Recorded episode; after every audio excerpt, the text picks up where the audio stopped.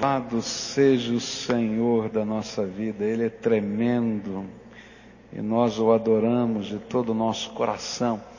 Queria que você abrisse a sua Bíblia no livro de Gênesis, no capítulo 6.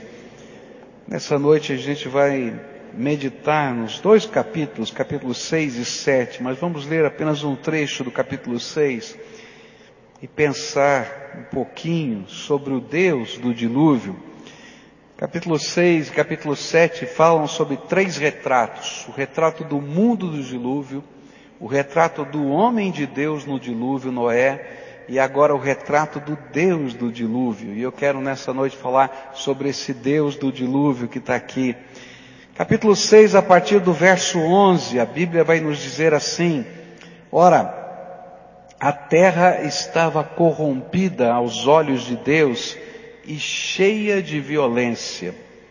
E ao ver como a terra se corrompera, pois toda a humanidade havia corrompido a sua conduta, Deus disse a Noé, darei fim a todos os seres humanos, porque a terra encheu-se de violência por causa deles. E eu os destruirei com a terra. Você, porém, fará uma arca de madeira de cipreste, divida em compartimentos e revista-a de piche por dentro e por fora. Faça com 135 metros de comprimento, 22 metros e meio de largura e 13 metros e meio de altura. Faça-lhe um teto com um vão de 45 centímetros entre o teto e o corpo da arca. Coloque uma porta lateral na arca e faça um andar superior, um médio e um inferior.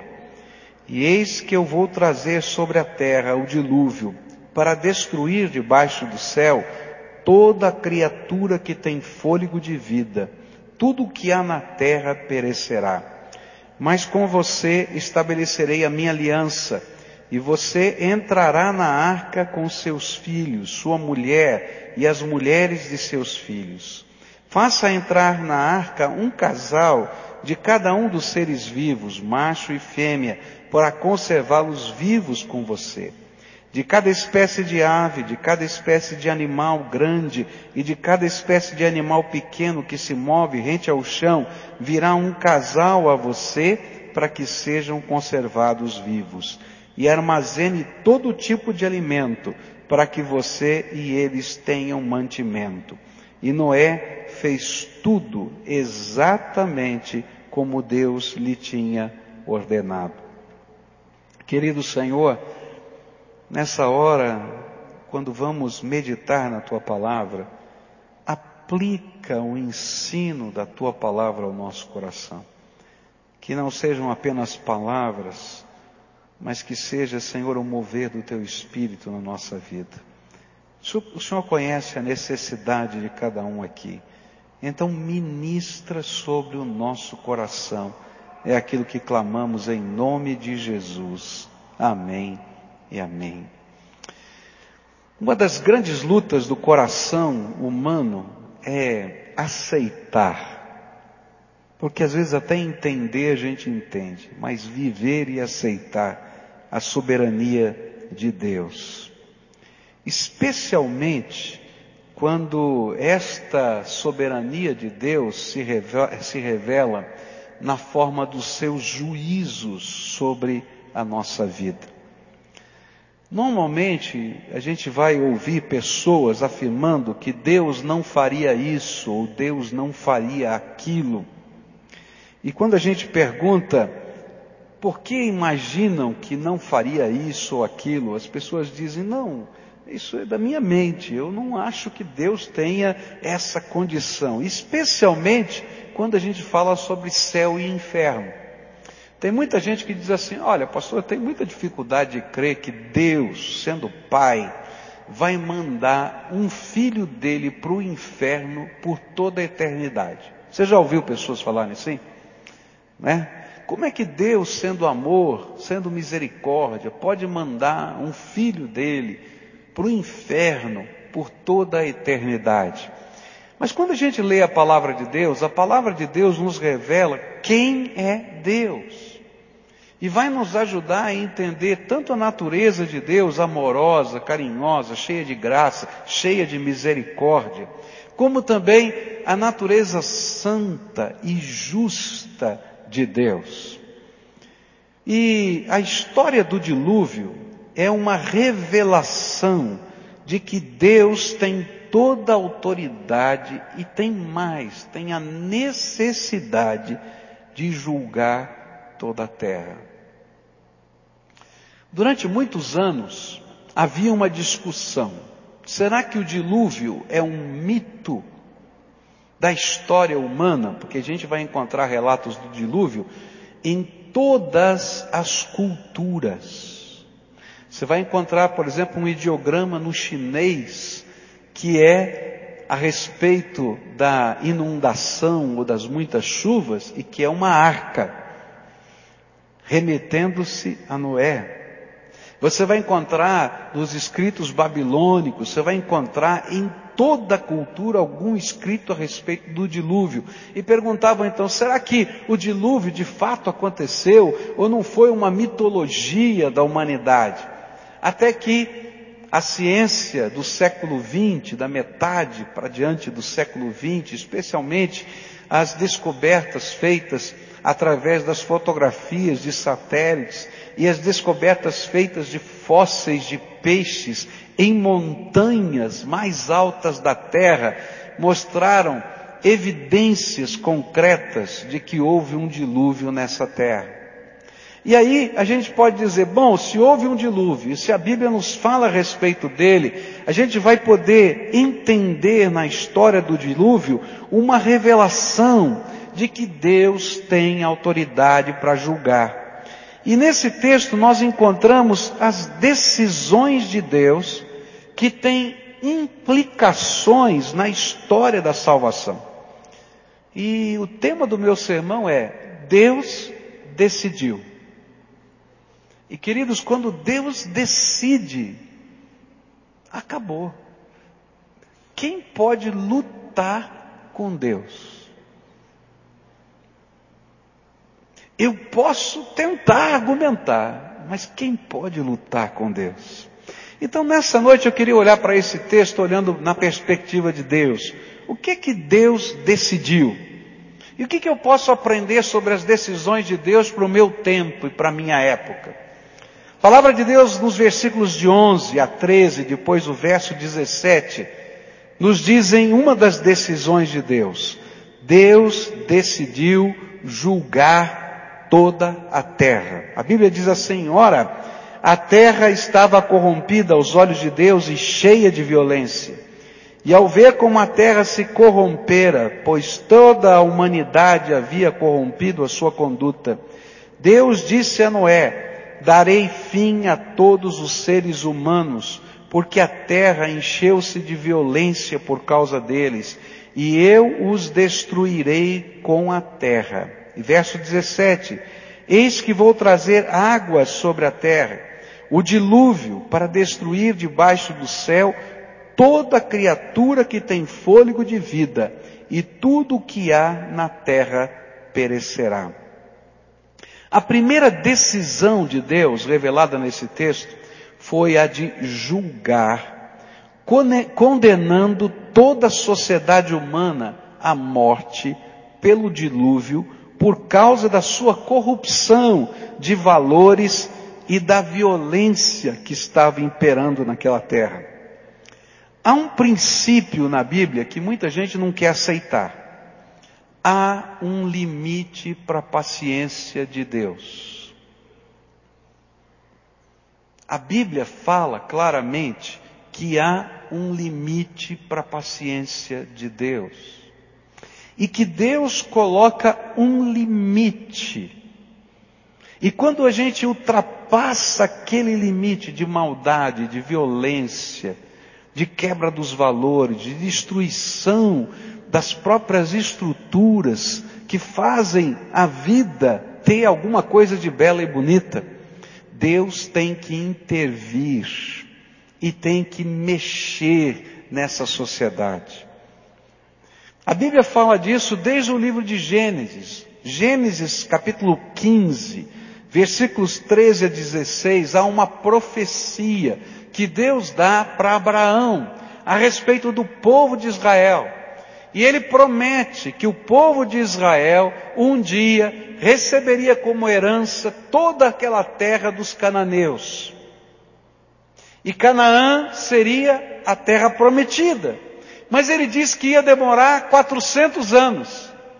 E ele disse por que ia demorar 400 anos. Olha só o que a Bíblia diz. E então disse o Senhor a Abraão: Sabe com certeza que a tua descendência será peregrina em terra alheia e será reduzida à escravidão e será afligida por 400 anos. Sabe também que eu julgarei a nação a qual ela tem de servir e depois sairá com muitos bens. Tu, porém, irás em paz para teus pais, em boa velhice serás sepultado. E na quarta geração, porém, voltarão para cá, porque a medida da iniquidade dos amorreus não está ainda cheia. O que a Bíblia está dizendo é que Deus tinha colocado um limite para o pecado daquele povo. E quando aquele limite de degradação, de pecado dentro daquela sociedade tivesse chegado, Deus interviria com um juízo local. Naquele momento do dilúvio, Deus estava intervindo com um juízo sobre toda a terra. Mas Deus continua intervindo com juízos locais na minha vida e na sua vida. Deus continua intervindo com juízos dentro de culturas e nações. Se a gente olhar para a história da humanidade, a gente vai perceber determinados momentos na história em que grandes impérios se desmoronam. E se você olhar na história, pode ter certeza que esses grandes impérios começaram a se desmoronar porque perderam os valores básicos da vida, família, amor, relacionamentos, começou a crescer a violência, perderam a humanidade no sentido mais simples da palavra. E foi exatamente isso que aconteceu com a terra nos dias do dilúvio.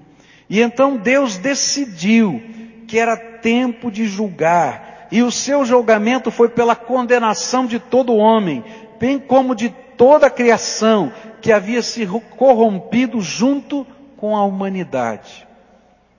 E o tempo da misericórdia de Deus havia se encerrado. Às vezes a gente não gosta de ouvir esse aspecto a respeito de Deus. Deus coloca limites na nossa vida.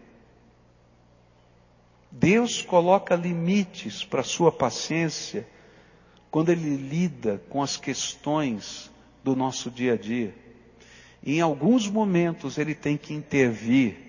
E quando Ele intervém, às vezes, sobre a nossa vida, é para julgar. Porque nós estamos excedendo os limites daquilo que Deus entende que seria cabível para a vida humana. E Deus então pesa a sua mão. Para cada um de nós, Deus colocou um limite. Independentemente do limite no tempo e das circunstâncias da vida, todos nós um dia seremos julgados. E a Bíblia diz em Hebreus 9, verso 27 o seguinte: cada pessoa tem de morrer uma vez só e depois ser julgada por Deus. Todos nós temos um limite. O limite é o tempo que Deus te deu de vida. Esse tempo que Deus te deu está limitado. Eu não sei quanto tempo é, você não sabe quanto tempo é. Uns vão ter mais tempo, outros vão ter menos tempo. Esse tempo de vida é uma dádiva de Deus e nós só temos uma vida para viver aqui na terra. Você não vai reencarnar 50 mil vezes, não. A Bíblia diz que o homem está destinado a morrer uma só vez. Acabou. E depois disso, o que é que vem? O juízo eterno de Deus. Da mesma maneira como Deus colocou um limite de tempo nos dias de Noé, desde a revelação de a Noé de que a arca, ou que a, o dilúvio viria, Deus instituiu 120 anos de espera. e disse: Esse é o tempo que eu vou aguardar com misericórdia a conversão desse povo. Deus colocou um limite para a cidade de Nínive, quando Jonas foi pregar, e ele pregou essa mensagem, 40 dias, e essa cidade será subvertida. Mas dentro do tempo dos 40 dias, a cidade se converteu, se arrependeu dos seus pecados, houve transformação, e Deus retirou o juízo pela sua misericórdia. Mas Deus havia limitado um tempo. E o que a Bíblia está dizendo é que Deus decidiu julgar. Lá no passado, e ele continua decidindo julgar nos dias de hoje.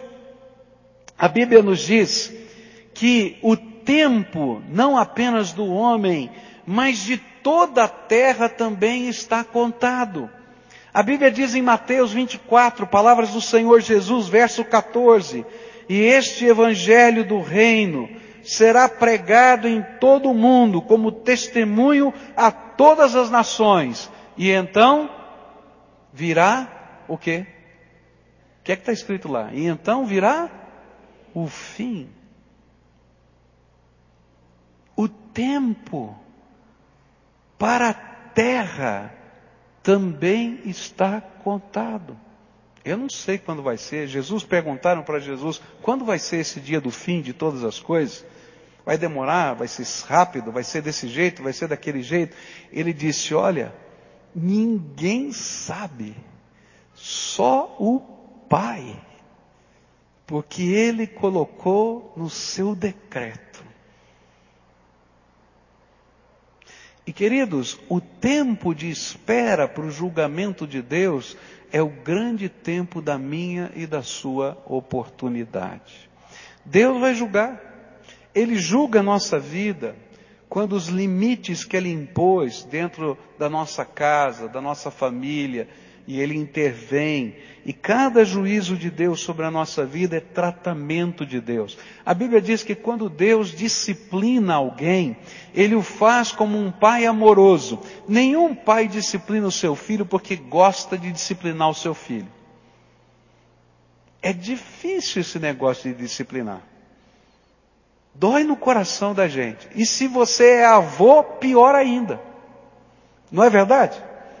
Eu me lembro que a primeira vez que eu fui, uma das primeiras vezes que eu fui dar uma bronca no Michel, e a gente colocou o Michel de castigo, o meu sogro estava em casa. E o meu sogro começou a ficar nervoso, porque a gente estava dando bronca no Michel, mas ele não podia falar nada, porque ele precisava ser disciplinado. De repente eu saio e encontro o Michel sentadinho de castigo. E adivinha quem estava de castigo do lado dele? O vovô. E eu perguntei, ô Zé, o que você está fazendo aí? Não, estou só aqui. Estava então, de castigo com o neto ali, olha só. Não é gostoso disciplinar ninguém, ninguém gosta de disciplinar. Mas querido, se a gente não coloca limites, uma tragédia acontece.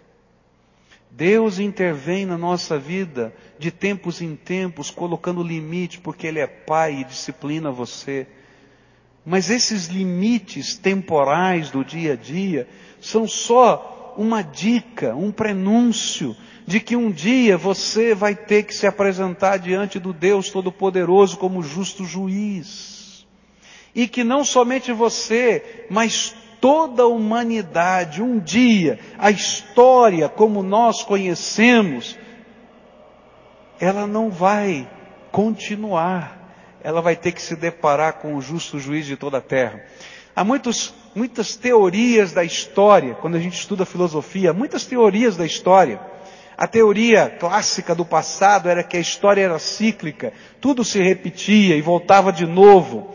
Mas a teoria da história que a Bíblia nos ensina é uma história linear, que tem um começo e tem um fim, e que Deus tem um propósito nessa linha do tempo, que é a eternidade que Ele preparou para nós. Por isso, juízo faz parte do projeto de Deus, e Ele vai julgar toda a terra.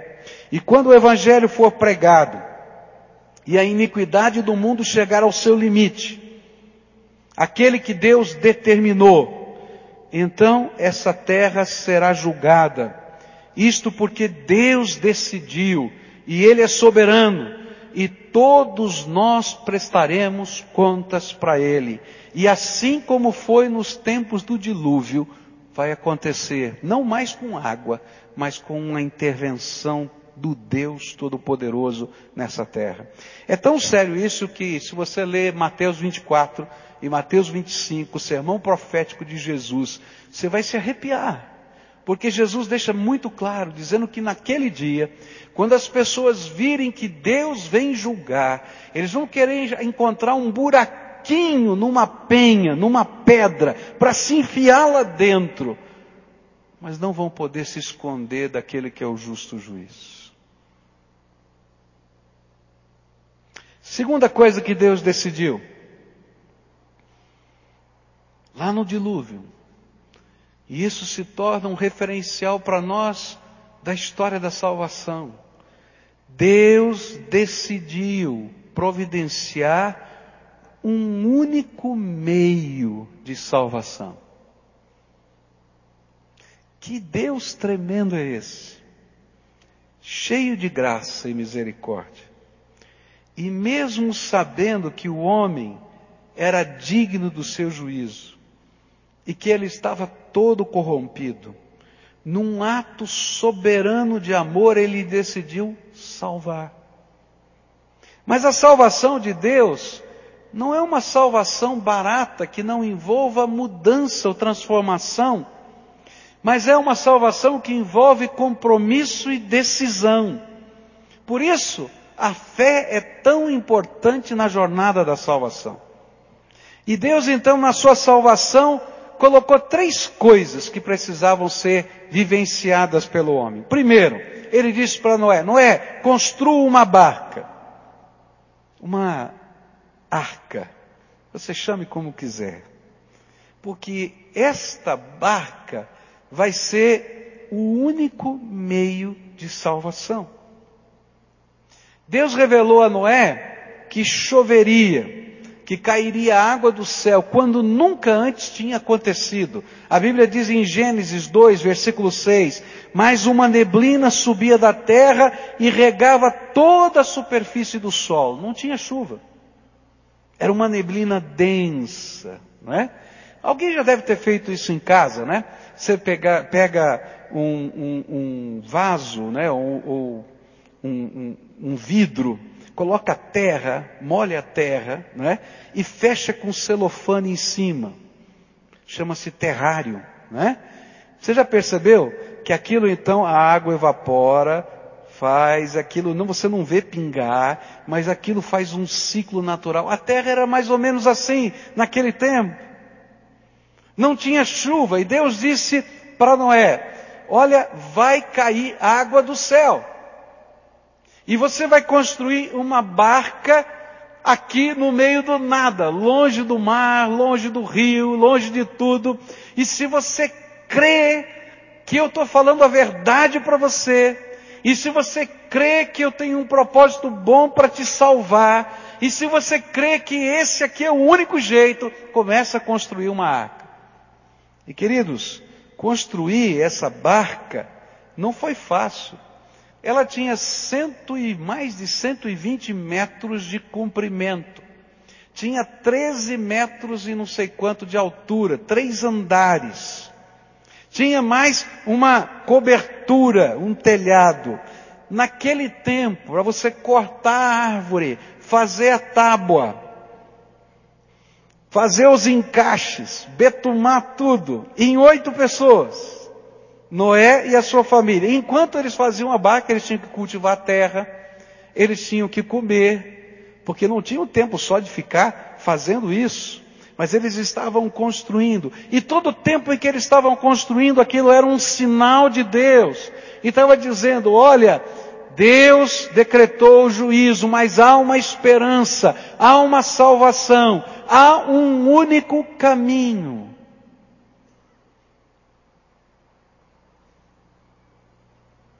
Quando eu olho para o dilúvio, eu vou descobrir uma coisa tremenda.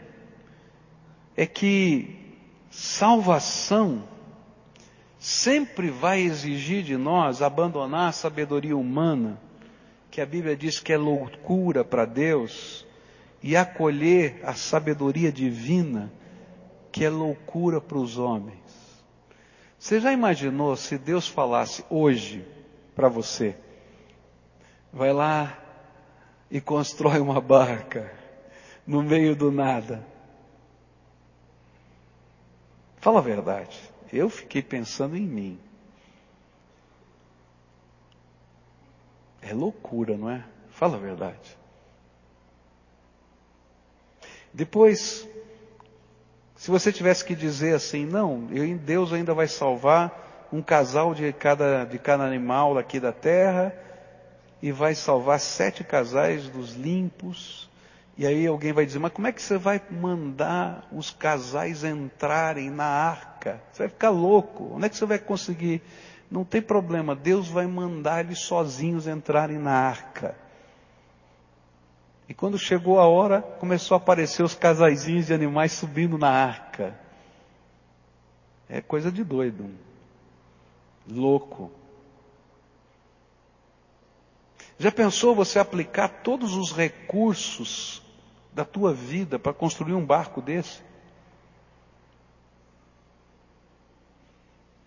Agora, o que a Bíblia está ensinando é que quando eu creio nas promessas de Deus e na palavra de Deus, ainda que pareça uma loucura diante da ciência humana, do pensamento humano, Deus está dizendo que o jeito de viver do homem é uma loucura e ele vai ter que intervir nessa terra.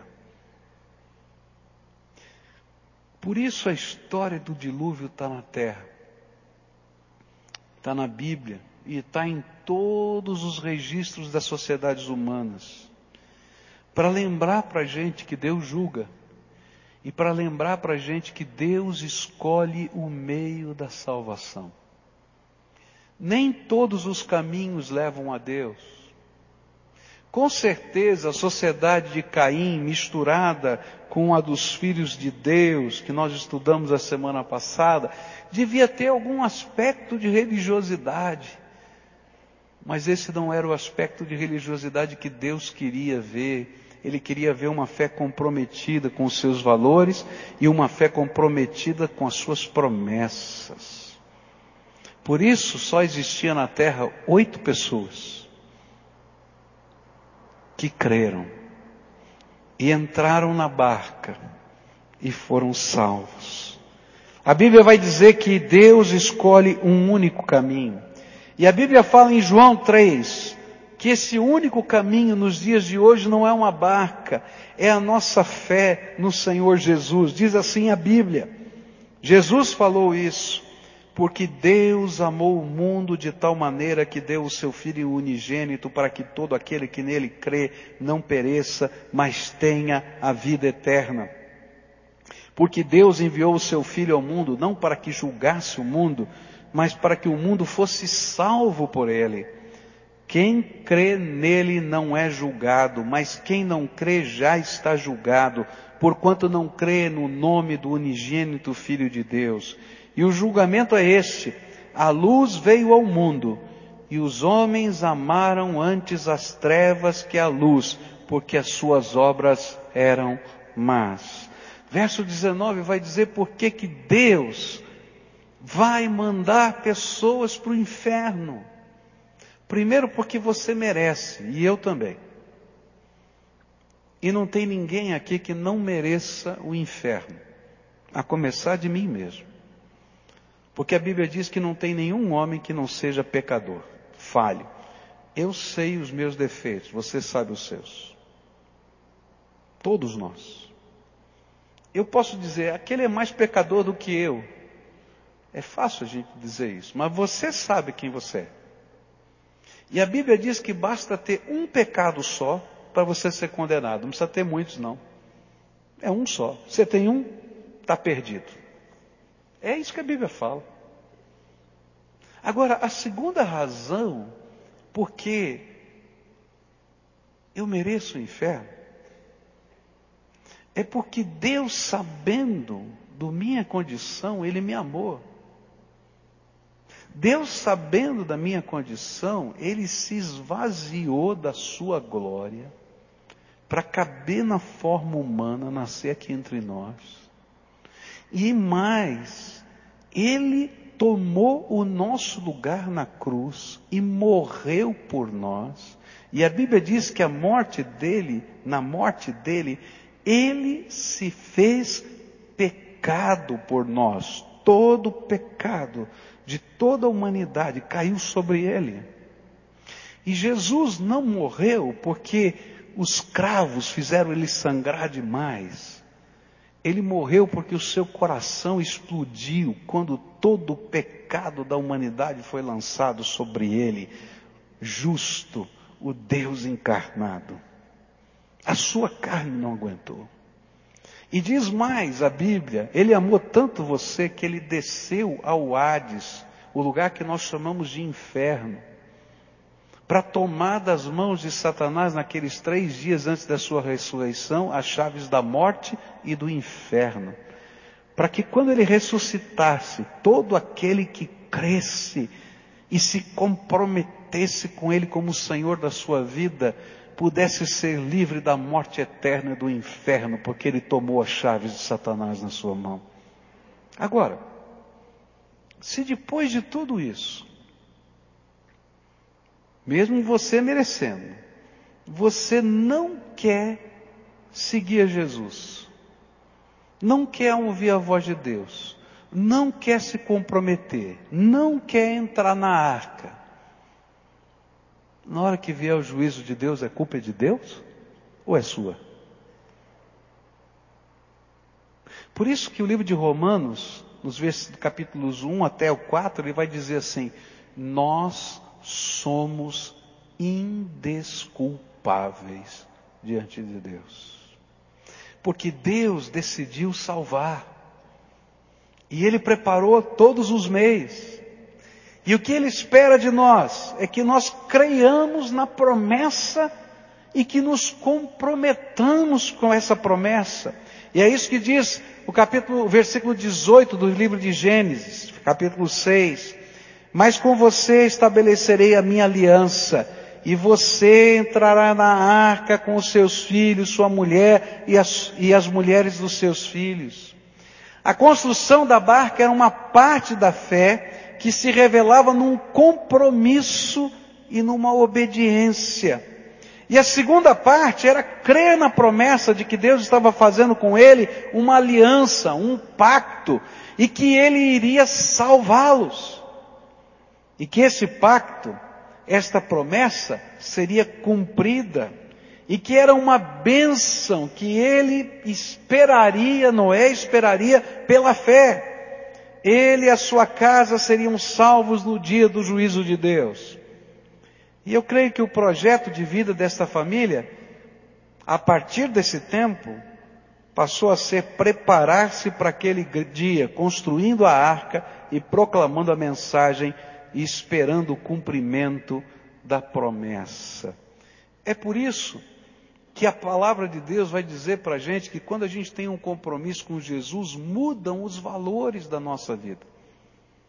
Porque a partir dessa revelação de Deus, o trabalho de Noé era construir a arca. Porque ele sabia que o mundo ia acabar. Que o juízo de Deus viria. Então as prioridades mudaram na sua vida. E é por isso que a Bíblia vai nos dizer que nós nos tornamos um cidadão que vive aqui na terra, que é brasileiro, curitibano, paulista, sei lá o que você é, tem até carioca aqui no nosso meio, né? E vascaíno ainda, que é pior, né? Tem de tudo aqui, tá? Gente, apesar de tudo isso, tá? Você agora se tornou cidadão da cidade celestial, a Nova Jerusalém, que um dia vai descer do céu e nós vamos morar por toda a eternidade na presença do Deus vivo.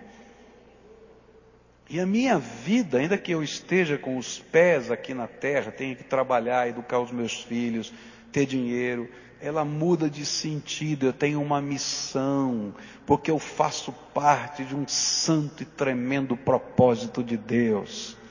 E eu tenho que viver esse propósito para toda a eternidade. Muda de perfil.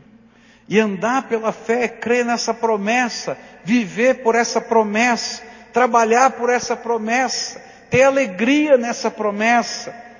E é por isso que Paulo vai afirmar em 2 Coríntios 4, versículos 17 e 18, pois os nossos sofrimentos leves e momentâneos estão produzindo para nós uma glória eterna que pesa mais do que todos eles.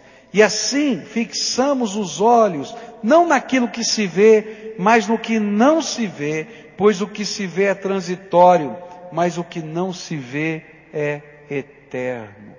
Queridos, muda de perspectiva. Eu vou viver aqui, estou com meu pé no chão, vou estudar, vou trabalhar, mas eu tenho uma missão eterna.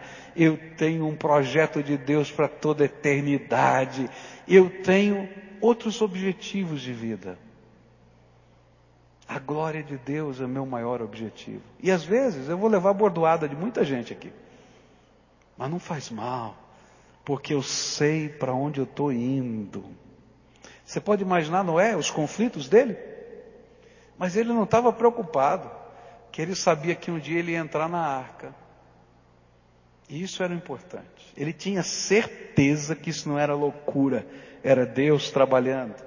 E o interessante é que a terceira coisa que nesse salvar de Deus, então a primeira é que Deus preparou um caminho, a segunda é que Deus fez uma promessa de bênção e ele creu, e a terceira é que Deus falou de um recomeço.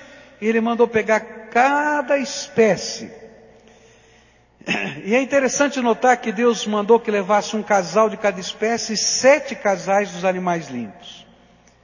O que que Deus estava providenciando? Um recomeço sobre as bases da fé e dos valores do reino de Deus para toda a humanidade. E queridos, é isso que Deus faz quando a gente recebe Jesus como Senhor e Salvador da nossa vida. Quando eu e você recebemos o Senhor Jesus como Salvador da nossa vida, Ele muda os nossos valores, mas Ele diz: Eu vou te dar uma nova vida, um recomeço, aqui e agora, mas que não termina aqui, mas que dura para toda a eternidade.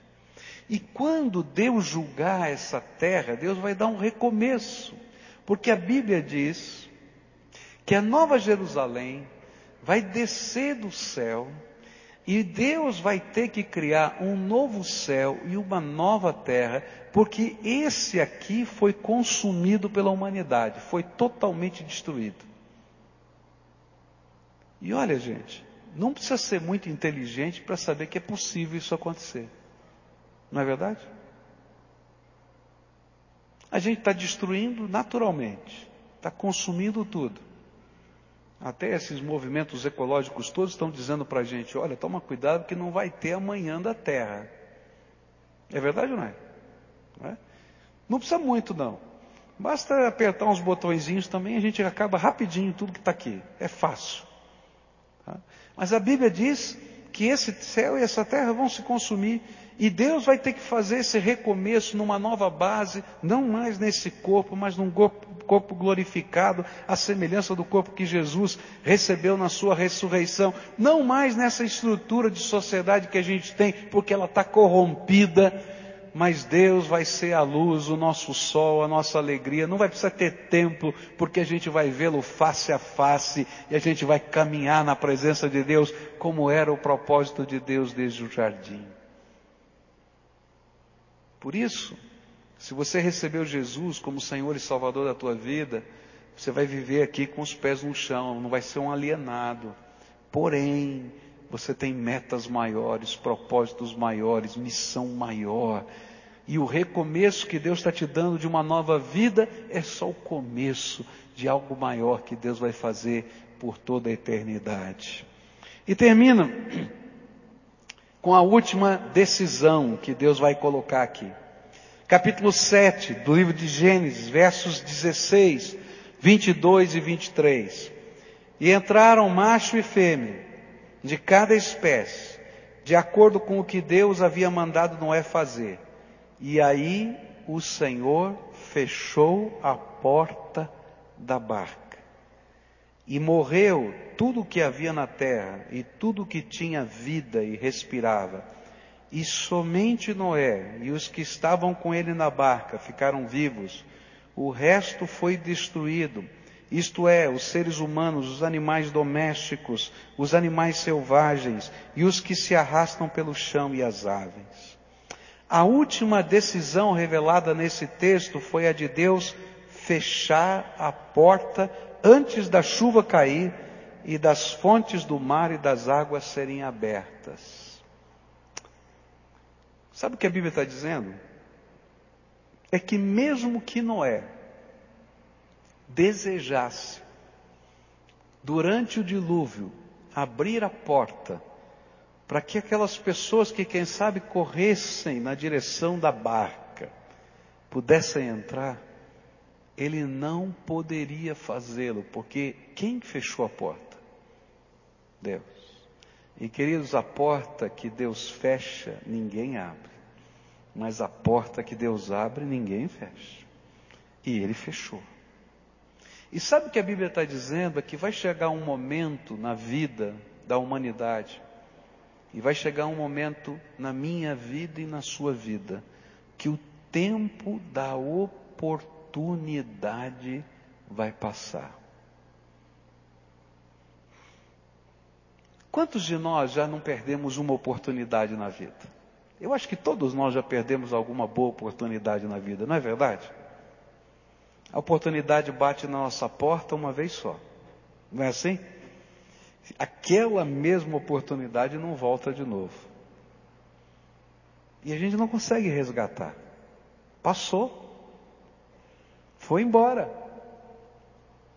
E o que a Bíblia está dizendo é que Deus decidiu que o tempo da, da oportunidade um dia vai terminar para toda a humanidade. Mas individualmente para mim e para você também o tempo da oportunidade um dia vai parar de acontecer. E queridos, a gente tem que aproveitar o tempo da oportunidade de Deus. Porque quando Deus fecha uma porta, ninguém pode abri-la. E hoje, a porta da oportunidade de Deus está aberta mas um dia Deus vai fechá-la. E quando chegar esse dia, não tem jeito de abri-la.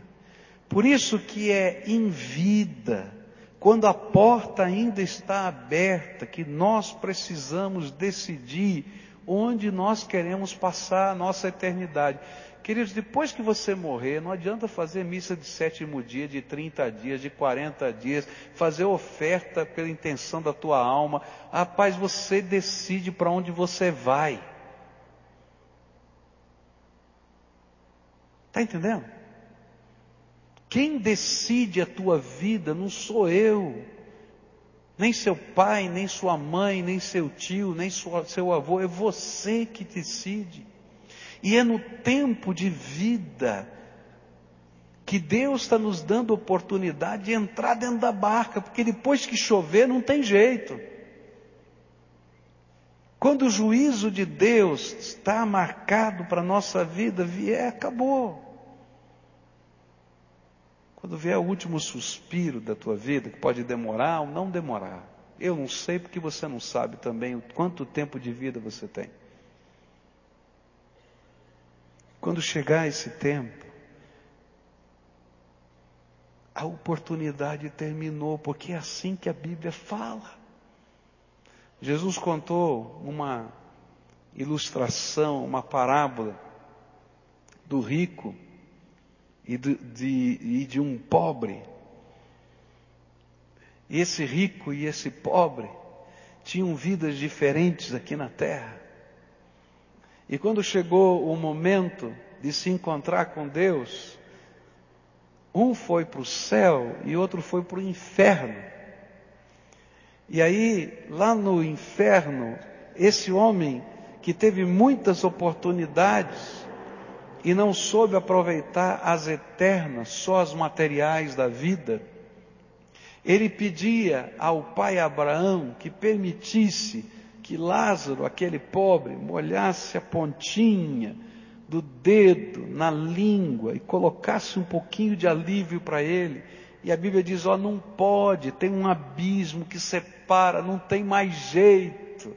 E ele diz assim: então, por favor, manda alguém voltar lá na terra para dizer para os meus irmãos, para os meus amigos, para os meus filhos, para que não venham para esse lugar horrível. Eles também não pode. Por isso é que eles têm a lei e os profetas, que eles sigam a oportunidade de Deus. O tempo da oportunidade é hoje, queridos. E a gente vai ter que aprender a assumir os valores de Deus. E a história do dilúvio está aqui para dizer que assim como Deus um dia julgou a terra, no passado, Deus vai julgar toda a terra e todo homem, individualmente, quando você passar dessa vida e morrer. Mas toda a humanidade, naquele dia que ele marcou e que eu não sei quando é, mas toda a terra será julgada. E naquele dia, a Bíblia diz, o dia do Senhor, o dia em que Jesus voltar a essa terra, a Bíblia diz assim: não vai ser, vai ser um dia de trevas e não de luz, porque todo olho verá, do Oriente ao Ocidente, a volta do Filho do Homem, do Filho de Deus. Todos os que estiverem na terra, salvos, num piscar de olhos, serão levantados nas nuvens e se encontrarão com todos aqueles que já morreram na história no Senhor Jesus e na fé no Senhor e na esperança da salvação, no Velho e no Novo Testamento. E vão estar com Jesus nas nuvens. Mas todos aqueles que vão estar aqui olhando, vão entrar em desespero, diz lá Mateus 24 e Mateus 25, porque sabe que chegou o tempo do juízo eterno de Deus para toda a terra e toda a humanidade palavra do Senhor Jesus nas Escrituras.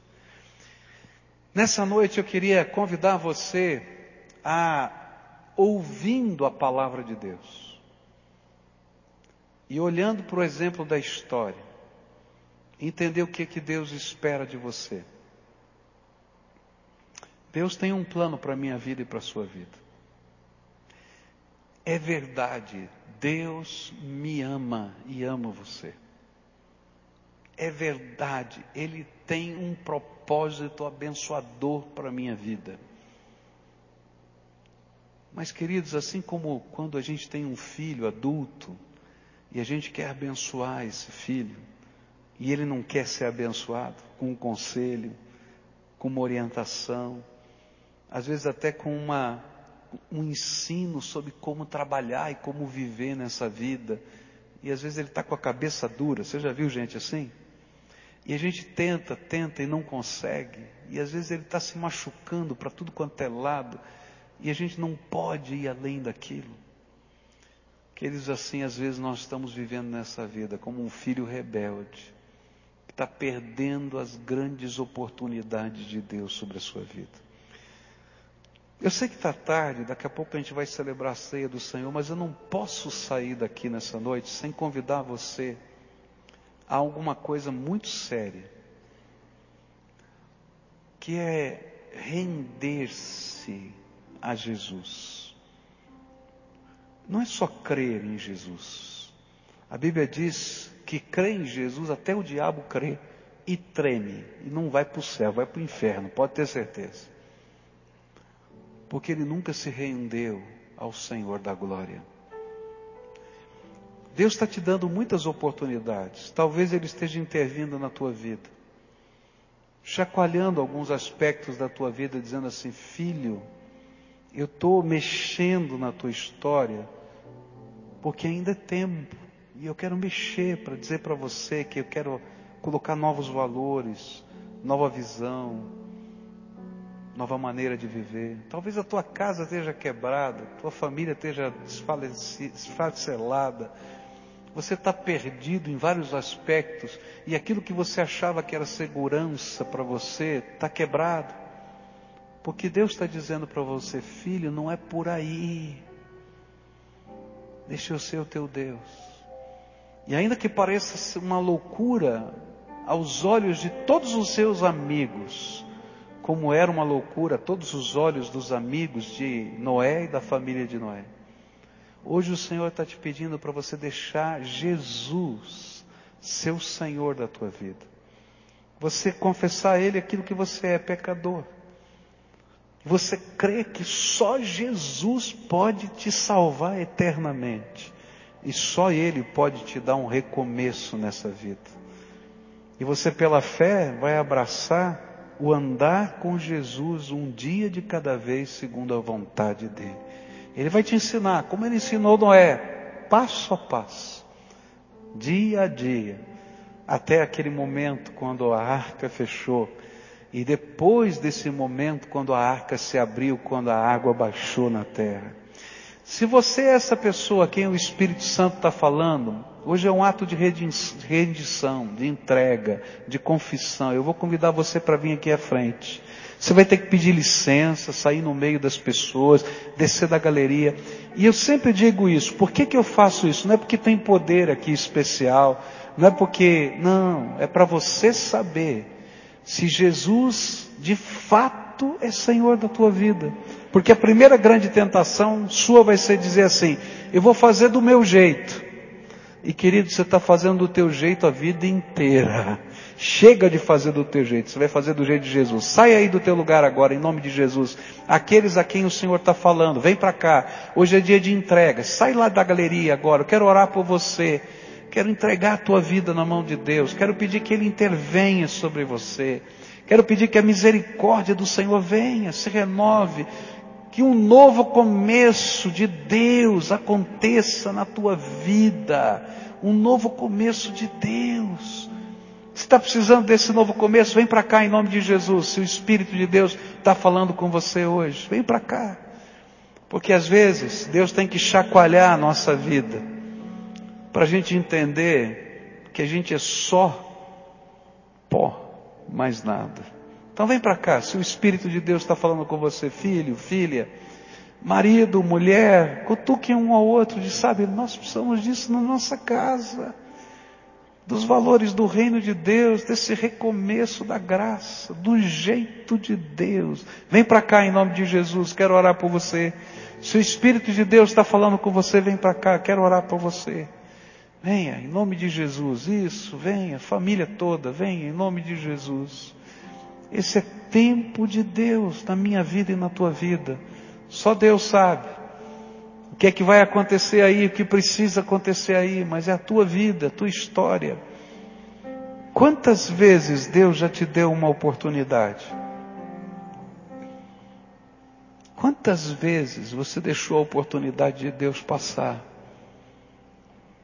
A Bíblia diz: se hoje ouvires a sua voz, não endureçais o vosso coração. Deixa o Espírito de Deus fazer a obra dele na tua vida. Se você tem uma batalha na tua vida que você não sabe como vencer, eu sei, Jesus é aquele que livra e liberta a nossa vida. Então, se você é essa pessoa, vem para cá, eu quero orar com você. Vem já, em nome de Jesus, pode vir. E eu vou orar logo em seguida. Não vou insistir, não. Eu acho que você é grande o suficiente para decidir a tua vida. E você que tem que tomar as suas decisões, mais ninguém. Mas uma coisa eu digo: se alguém que está sendo oprimido por Satanás e amarrado por ele, na autoridade do nome de Jesus, eu repreendo Satanás. E quero dizer que você é livre para tomar a decisão que você quiser no poder do Espírito. Então vem para cá. Se você está sentindo essa batalha na tua alma, é hoje o dia que o Senhor quer te livrar. Vem cá, em nome de Jesus. E nós vamos orar a Deus agora. Quero orar por você. A primeira oração é sua, querido. Eu não posso orar por você. Em seguida eu vou orar por você. Entrega. Diz Jesus, eu estou abrindo a porta do meu coração e estou me rendendo ao Senhor. Eu não sei o que significa essa palavra rendição na tua vida, mas você sabe. Então diz Jesus: Olha, tem isso, tem aquilo, tem aquilo outro, eu estou me rendendo ao Senhor agora. E quero invocar o Senhor para entrar no meu coração. Porque eu quero aprender a viver segundo os valores do Senhor. E eu quero começar de novo. Eu quero começar de novo, segundo os projetos que o Senhor tem. Me lava, me purifica, me ensina, porque eu quero ser aquilo que o Senhor tem para a minha vida hoje. E quero aprender a andar no caminho da salvação eterna todos os dias da minha vida. Agora eu quero orar por você. Senhor Jesus, estão aqui os teus filhinhos. Tu conheces o coração deles melhor do que eu. E tu sabes a seriedade dessa decisão. Eles não se levantariam no meio de um auditório tão grande quanto esse, numa mensagem tão dura quanto esta, se o teu espírito não tivesse falado ao coração deles. E eles estão aqui em resposta à voz do Senhor. Então, Senhor, faz aquilo que homem nenhum pode fazer, eles não podem, nem eu. Abre as janelas agora dos céus e derrama do teu Espírito Santo sobre eles. E que eles sejam selados pelo teu Espírito, renovados pela tua graça. Que toda a algema que Satanás tem colocado sobre cada um deles, que toda forma de perturbação, que toda forma de cadeia, de opressão, que toda forma de obstáculo, seja agora repreendido em nome de Jesus e que venha sobre essas vidas liberdade. Em nome de Jesus, eu quero dizer que você é livre. Em nome do Senhor Jesus, eu quero dizer que o sangue de Jesus te purifica de todo o pecado. Em nome de Jesus, eu quero dizer que você foi selado com o Espírito Santo da promessa. Em nome de Jesus, eu quero dizer que o teu espírito está ouvindo a voz do Espírito de Deus que testifica para você que você é filho amado dele e que ele tem um propósito para a tua vida. Então agora, Senhor, derrama a tua graça. E quando eles se levantarem daqui, caminha com eles, que eles não voltem sozinhos porque eles vão voltar para as mesmas batalhas, para as mesmas lutas, para as mesmas dificuldades, mas que o Senhor os guie e que os valores da tua palavra e do teu reino se manifestem na vida deles. Escuta, Deus, o nosso clamor, pois essa é a nossa oração de fé, em nome de Jesus. Amém e amém. Fica de pé, querido, fica de pé. Querido, você é amado de Deus, você é amada de Deus, viu? Precioso, preciosa, preciosa de do Senhor Jesus, tá?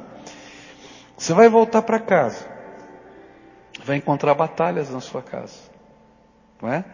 Agora lembra, você não vai voltar sozinho, volta com Jesus. Todo dia, entra no teu quarto, fecha a porta do teu quarto e fala com Jesus. Deixa Ele te ensinar a viver. Pega a tua Bíblia, abra a tua Bíblia, tá? E começa a ler, não precisa ler grandes coisas, não, assim, capítulos demais, você não vai conseguir, mas pelo menos um capítulo por dia, assim, Senhor, eu quero te, te conhecer.